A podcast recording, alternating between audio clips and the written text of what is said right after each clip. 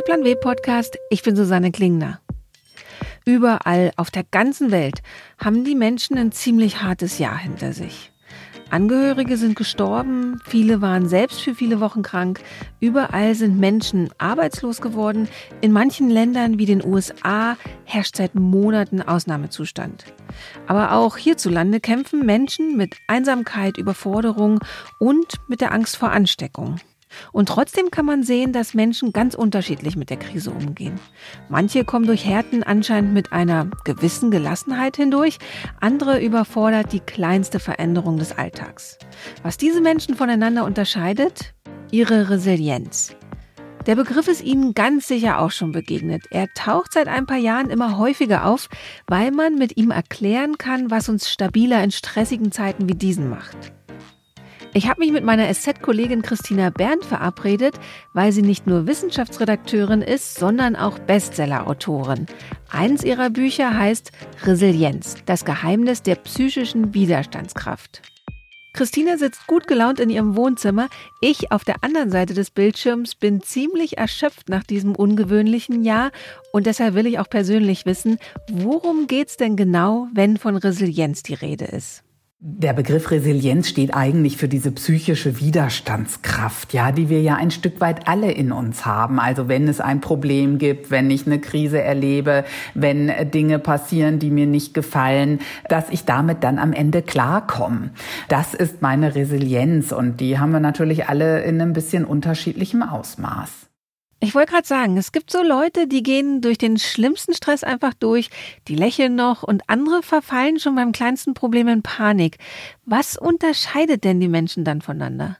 Ja, genau, richtig. Ne? Wir kennen das ja alle. Es gibt so Felsen in der Brandung, wo man so denkt, meine Güte, da würde ich mir auch gerne eine Scheibe von abschneiden. Und dann eben andere, die sofort in Panik geraten oder ja auch krank werden einfach. Ne? Dann irgendwann eine Depression entwickeln, weil der Stress zu groß wird. Darum ist es eben auch so wichtig, sich seinen eigenen Umgang mit Krisen anzugucken. Man kann nämlich auch so viel lernen.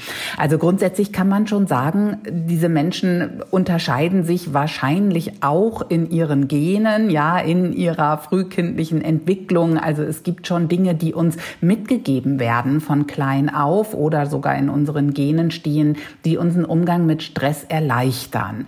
Das geht bis dahin, dass es eine reine Reaktion im Gehirn ja ist. Wie viel Stresshormon schütte ich aus? Werde ich da gleich überschwemmt von Cortisol und gerate dadurch womöglich sofort in Unruhe? Oder ist das alles ein bisschen langsamer. Und ne, von daher habe ich tatsächlich auch wirklich so eine biologische Grundlage. Und dann ist aber, und das ist eine ganz wichtige Botschaft, Resilienz eben nicht nur so eine Eigenschaft, die wir haben und an der wir womöglich nichts ändern können, sondern es ist tatsächlich eine Strategie auch mit Krisen umzugehen. Das ist es noch viel mehr als eine Eigenschaft und das ist so die gute Botschaft halt auch. Ich kann es eben auch noch lernen. Also ne, vieles haben wir auch von unseren Eltern uns abgeschaut. Ne? Sehen unsere Eltern auch eher, dass das Glas halb voll oder halb leer ist, sagen die, ach Mensch, Kind, ja, das ist jetzt schwierig, aber wir schaffen schaffen das schon. Schau doch mal, das ist doch ein Weg, wie man damit umgehen kann. Das sind ja so, so Dinge, die ich mir abschaue von meinen Eltern und die sicherlich auch ganz tief in mir drin stecken, wenn ich von klein auf in diesem Panikmodus groß geworden bin. Aber ich kann eben auch noch und auch noch in sehr hohem Alter lernen, doch auf die Dinge anders zu schauen. Und wenn ich jetzt im Berufsleben jemand bin, der oder die schnell gestresst ist, einfach wenn Sachen nicht in den üblichen Bahnen verlaufen oder wenn ein Problem auftritt oder wenn mir ein Fehler passiert ist, mein Instinkt sagt mir, oh Gott, Panik, Flucht, was mache ich denn da als erste Hilfe, um es mal anders anzugehen?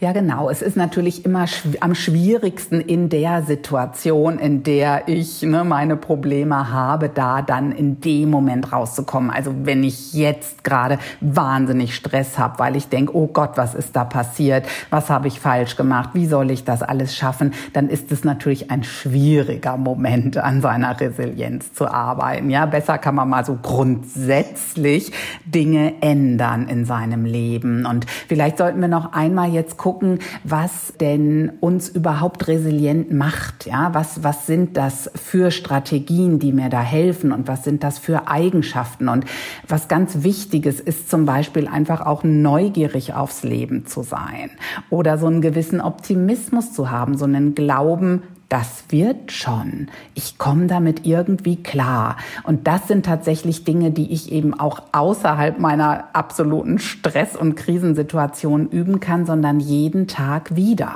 Neugier ist einfach was, was mein Gehirn offen hält dafür, dass diese Welt ja nun mal auch Veränderungen birgt und leider nicht immer positive. Also sei es die Corona-Pandemie, sei es äh, die Überraschung auf der Arbeit, dass ich einen Fehler gemacht habe, dass Kunden Mitarbeiter, Kollegen irgendwie anders reagieren, als ich das dachte. Oder auch natürlich andere private Krisen. Ich kriege eine Krankheit oder mein Partner verlässt mich. Oder es ist ja eigentlich immer das Gleiche.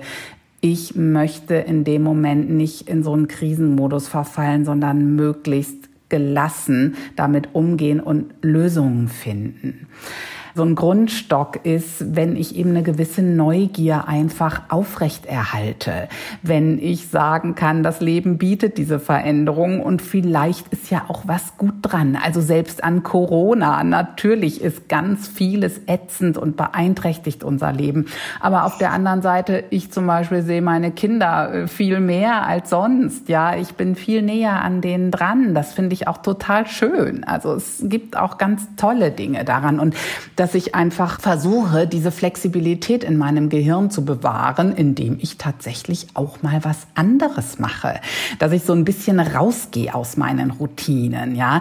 Routinen sind klasse. Routinen stabilisieren mich. Die geben mir auch so Leitplanken in meinem Leben. Aber wenn ich halt immer jeden Tag Dinge gleich mache, und das auch so brauche. Es gibt ja auch so Leute, die müssen Punkt 13 Uhr Mittag essen und wenn das nicht geht, dann wird's schon schlimm. Äh, das sind so Dinge, die ich aufbrechen sollte. Und die kann ich wirklich üben, indem ich kleine Dinge anders machen, anderen Weg zur Arbeit nehmen als sonst, mit einem anderen Verkehrsmittel fahren, äh, Dinge kochen, die ich sonst nie kochen würde, mich mal einlassen, wenn eine Freundin sagt, du, ich gehe, ne, äh, ist jetzt in Corona-Zeiten schwierig, aber ich gehe in das Konzert oder ich lese das Buch und eigentlich würde ich sagen, ach nee, das ist jetzt überhaupt nicht meins. Aber ich mache halt einfach mal mit. Und vielleicht komme ich hinterher zu dem Schluss, das war jetzt nichts für mich. Aber ich habe einfach mal wieder meine Welt geöffnet und ich habe mich neugierig und offen gezeigt für Veränderungen. Und das ist so ein wichtiges Mosaik, um mein Gehirn eben grundsätzlich offen zu halten und flexibel. Und ist es dann tatsächlich eine körperliche Veränderung, die da stattfindet? Also hm, ändert sich die Hirnchemie durch so neue Erfahrungen oder verändert sich eher was, weil ich reflektiere und merke, huch, das ist ja vielleicht ganz spannend, obwohl ich vorher dachte, dass es eher bedrohlich oder fremd ist? Es passiert tatsächlich beides. Also wir können davon ausgehen, dass alles, was wir tun, in unserem Gehirn Veränderungen verursacht. Und zwar auch durchaus nachhaltige. Ja, das ist auch dieses berühmte Forschungsgebiet der Epigenetik. Also äh, da verändern sich ja sogar durch unseren Lebenswandel unsere Gene. Ja, das ist total spannend. Aber was es eben auch gibt, ist, dass sich im Gehirn die Zellen und die Verknüpfungen verändern. Da werden also neue Bahnen belegt und neue Synapsen entstehen und Verbindungen zwischen den Hirnzellen. Also ja, da passiert ganz viel biologisch und es passiert eben auch in meiner Denke so viel. Ja, ich merke ja dadurch, dass ich mich auf neue Dinge einlasse, dass das gar nicht wehtut, dass es irgendwie auch schön ist und dass es mich bereichert und einfach diese Erfahrungen die sind sowas Positives äh, und die öffnen mich dann eben auch dafür, mich anderen Dingen vielleicht leichter zu stellen und nicht so zu denken, ich muss hier jetzt eine Mauer bauen, damit mich bloß keine Veränderungen irgendwie erreichen. Wie ist es denn so im Arbeitsumfeld? Die Arbeitswelt ist ja einerseits sehr davon geprägt, dass es viele Routinen gibt, also einfach, weil die die Effizienz steigern. Andererseits verändert sich ja die Arbeitswelt ständig, also neue Technologien oder vielleicht auch einschneidende Ereignisse wie Entlassungen. Wie kann ich denn konkret im Arbeitsleben üben, resilienter zu sein? das sind dann ja genau die Dinge, die passieren, die mir vielleicht nicht gefallen, ja, und wo ich dann diese grundsätzliche Offenheit damit versuche. So, da haben wir jetzt sozusagen ein bisschen die Grundlagen gelegt. Was kann man in seinem Alltag tun? Nämlich ein bisschen was verändern, damit man dafür offen ist. Wenn jetzt Dinge passieren in meinem Arbeitsumfeld, die mir vielleicht nicht gefallen oder wo ich auch Angst davor habe, weil schon wieder umstrukturiert wird und ich denke, oh, wie gehe ich denn damit jetzt wieder um, gilt eigentlich das Gleiche, sich drauf einlassen. Ja, es gibt ja leider genügend Dinge, die wir nicht ändern können. Und gerade wenn es Entscheidungen auf der Arbeit sind, klar, solange ich denke, die sind ganz schlecht und ich kann mich dagegen wehren, ist es ja auch gut und richtig, das zu tun.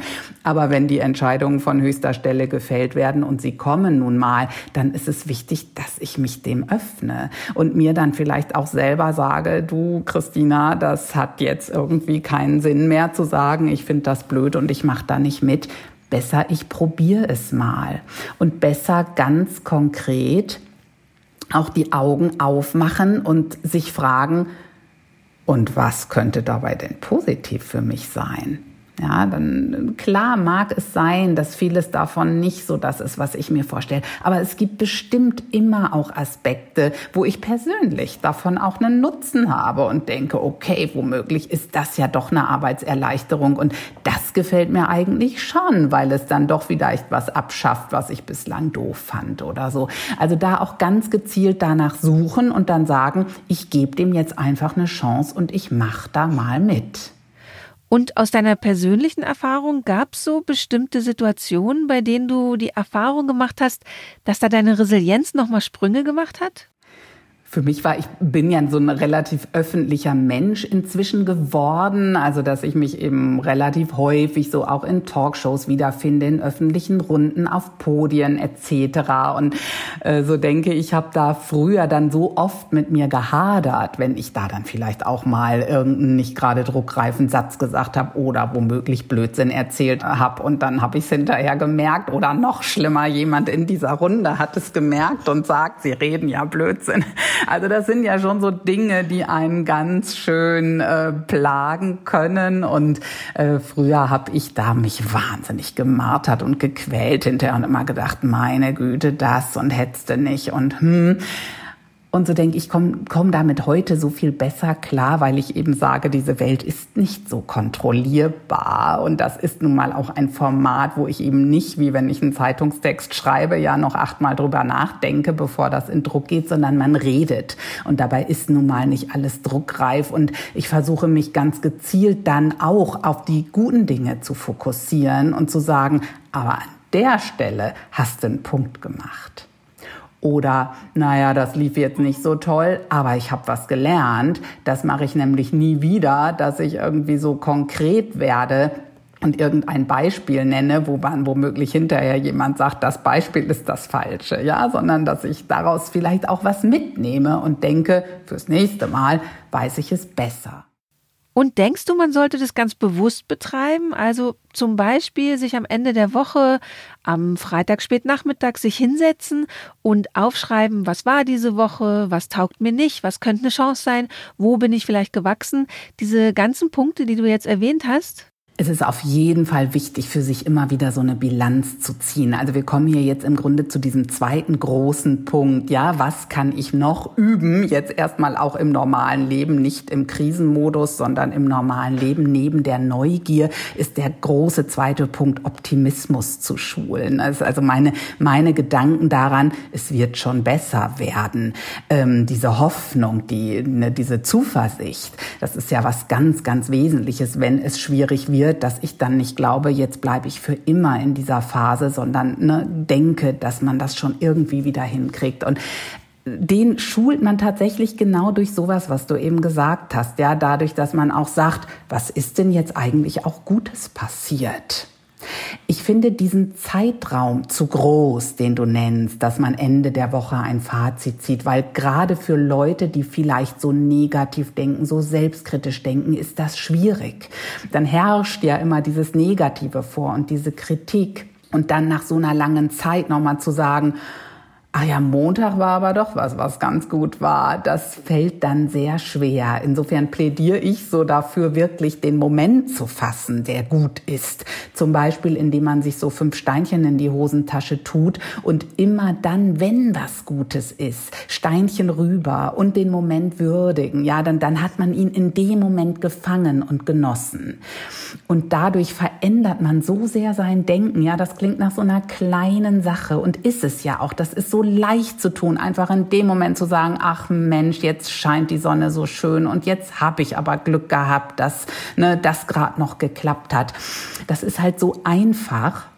Und es verändert tatsächlich unser Denken so nachhaltig, dass man sagt, üb das sechs Wochen und du hast weniger depressive Symptome, ja. Nicht Depressionen. Also wenn man so krank tatsächlich schon ist, dann braucht man Hilfe und dann bitte auch professionelle Hilfe suchen. Aber diese depressiven Verstimmungen, die wir ja alle haben, dass man doch traurig ist, dass Dinge nicht so toll laufen, dieses Denken, das wird tatsächlich verändert, indem ich so ein positives Fazit immer wieder ziehe. Und klar, je besser ich darin bin, kann ich das irgendwann auch abends vorm ins Bett gehen machen oder sogar am Ende der Woche. Und klar, gut ist es, das auch ganz gezielt, wenn ich gerade so mit dem Beruf hadere, ne, auch diese beruflichen Dinge da einzubinden. Jetzt sind wir ja auf so einer individuellen Ebene, aber es gibt ja noch die systemische Ebene. Also ich kann ganz viel an mir selber ändern, aber es gibt auch Dinge, die man im Arbeitsumfeld oder in der Unternehmenskultur ändern müsste, damit die Mitarbeiterinnen und Mitarbeiter resilienter werden. Absolut. Also es ist schon so, ich kann sehr viel für mich tun, ja, und dann heißt es oft, na ja, äh, dann sagen die Unternehmen, da soll man die Leute zusehen, dass sie irgendwie für ihre psychische Stabilität sorgen, dann können wir denen hinterher irgendwie noch 30 Arbeitsaufträge mehr auf den Schreibtisch knallen. Ne? So darf es natürlich nicht sein. Und natürlich gibt es auch resiliente Unternehmen und weniger resiliente. Und die Resilienten, die sind auch in zehn Jahren noch am Markt und erfolgreich, ja. Und die weniger resilienten gehen kaputt, weil sie sich eben auch nicht anpassen können an Neuerungen. Und es gibt auch resiliente Führung und weniger resiliente. Also insofern, ja, ganz klar, das Unternehmen kann Strukturen liefern und es kann Dinge besser und schlechter machen für die psychische Gesundheit seiner Mitarbeiter. Und dazu gehört natürlich unbedingt eine resiliente Führung, dass Führungskräfte selber auch von ihren Schwächen erzählen, dass man nicht so tut, als müssten wir alle unwahrscheinlich viel aushalten, dass, dass Führungskräfte selber sagen, hier hadere ich, äh, Leute, was meint ihr denn dazu? Wie können wir hier wertschätzend miteinander umgehen? Denn natürlich, äh, ja, Optimismus, Selbstkritik, äh, das sind ja alles Dinge, die damit zu tun haben, wie wir miteinander reden, ob wir Lösungen suchen im Unternehmen oder dauernd es Kritik hagelt, ob wir Leute öffentlich niedermachen oder sagen, ne, Probleme besprechen wir zu zweit, aber das dicke Lob, das kommt jetzt coram publico. Äh, das sind wichtige, wichtige Dinge, wo Unternehmen sich anders aufstellen können. Wenn uns jetzt Führungskräfte zuhören, dann spitzen die bestimmt gerade die Ohren und checken sich selbst, wie sieht's denn bei ihnen aus? Aber wenn jetzt ganz einfache Angestellte zuhören, können die denn irgendwie ihre Teamleiterin oder ihren Teamleiter oder die nächsten Vorgesetzten irgendwie auch anstupsen, die dahin kriegen, diese Dinge, die du erwähnt hast, in den Gang zu setzen. Also eine wertschätzende Kommunikation, viel Feedback, Fehler auch zugeben, sowas alles? Ich finde, es fängt bei jedem an. Ne? Es kann da jeder seinen Beitrag dazu leisten. Und natürlich wäre es wünschenswert, das käme von oben und die Führungskräfte würden dieses Vorbild äh, abgeben. Aber natürlich darf auch jeder äh, Mitarbeiter und jede Mitarbeiterin damit anfangen, äh, genau diese Kultur zu etablieren. Denn wir alle tragen ja dazu bei, indem wir loben und die Kritik unter vier Augen aussprechen und indem wir erstmal mit so einer positiven Stimmung hineingehen, ja, ins Unternehmen und in unseren Arbeitsalltag. Ganz, ganz wichtig ist übrigens noch als zweiter Punkt für eine Resilienz im Unternehmen das Mitspracherecht ja, dass man äh, gehört wird. Das ist so wichtig für unsere psychische Gesundheit, dass wir uns nicht nur so als Rädchen im System empfinden oder denken, bin letztlich auch egal, was hier zählt, ist nur meine Arbeitskraft, sondern dass wir uns an Prozessen beteiligen dürfen, dass wir gefragt werden. Und das ist natürlich auch was, ja, schön, wenn das Unternehmen das erkennt und von, das von oben auch, ja, erlässt, dass also den Menschen diese Selbstwirksamkeit gegeben wird.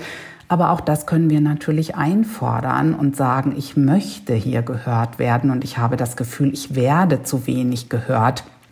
Ich möchte mitbestimmen dürfen über manche Prozesse, darüber, welche Art von Arbeit ich wie erledige, übers Homeoffice und Co. Also wir sollten immer wieder laut sein und das auch einfordern. Das tut unserer Seele so, so gut. Es ist wirklich das, was, was so von klein auf das ist, was uns stärkt. Ne? Das Gefühl, ich habe es auch ein Stück weit in der Hand und ich werde hier nicht nur rumgeschubst.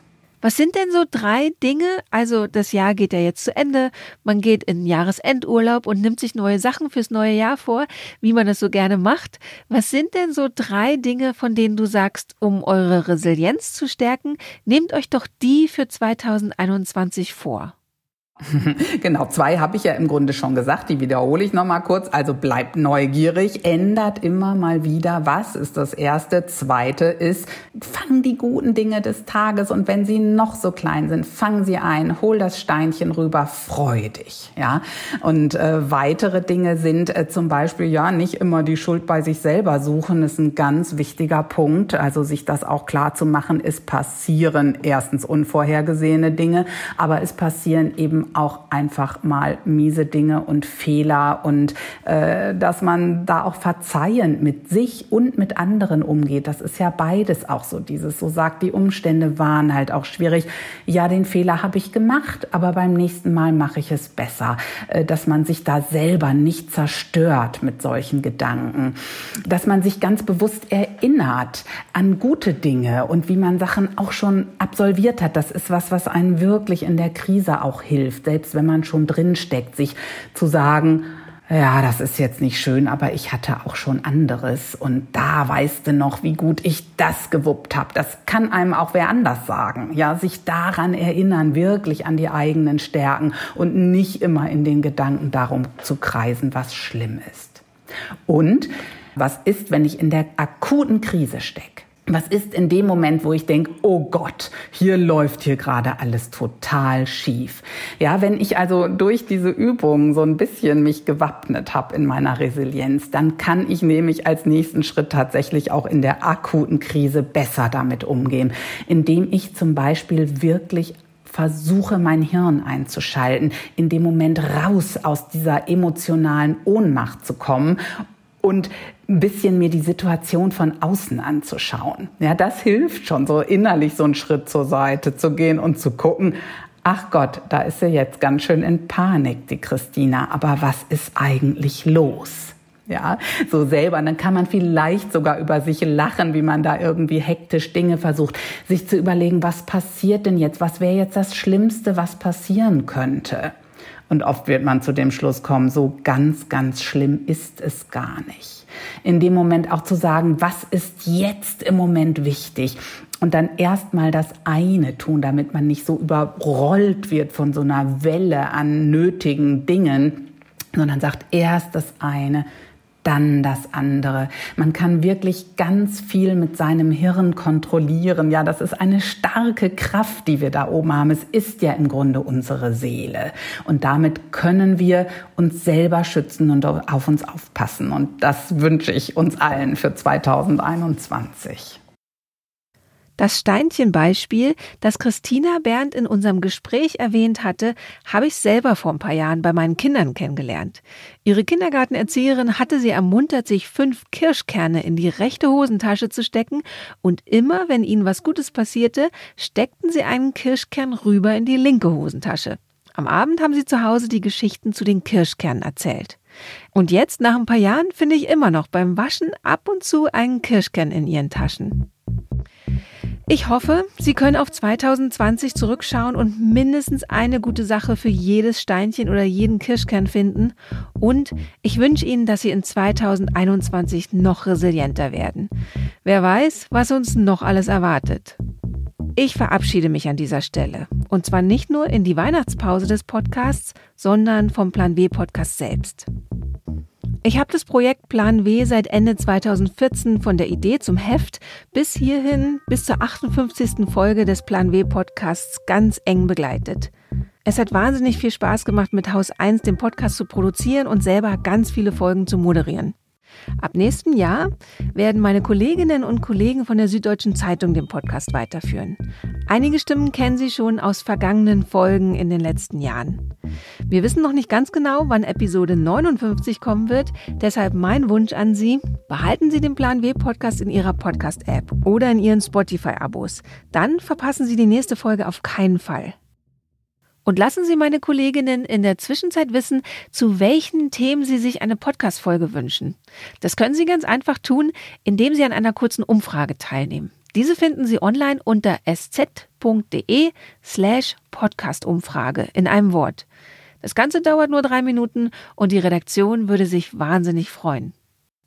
Wenn Ihnen die letzten zweieinhalb Jahre gefallen haben, lassen Sie uns gern auch eine Rezension bei iTunes da. So können neue HörerInnen den Podcast leichter entdecken. Und falls Sie es noch nicht tun, abonnieren Sie den Plan W Newsletter. Jede Woche bekommen Sie so Geschichten über spannende Frauen und Innovation in der Wirtschaft in Ihr Postfach. Und folgen Sie uns bei Twitter, Instagram, LinkedIn und Facebook.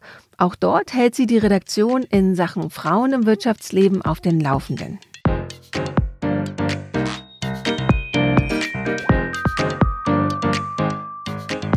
Das war's für dieses Mal. Ich bin Susanne Klingner. Falls Sie auch in Zukunft Podcasts von und mit mir hören wollen, schauen Sie doch gerne mal auf haus1.fm vorbei. Kommen Sie gut durch die nächsten Monate, bleiben Sie neugierig und optimistisch. Der Plan W Podcast ist eine Haus 1 Produktion für die Süddeutsche Zeitung. Editing und Sounddesign machte Simone Halder, die Titelmusik ist von Katrin Rönecke, das Cover gestaltete Dirk Schmidt. Alle Podcasts der Süddeutschen Zeitung finden Sie unter www.sz.de slash podcast.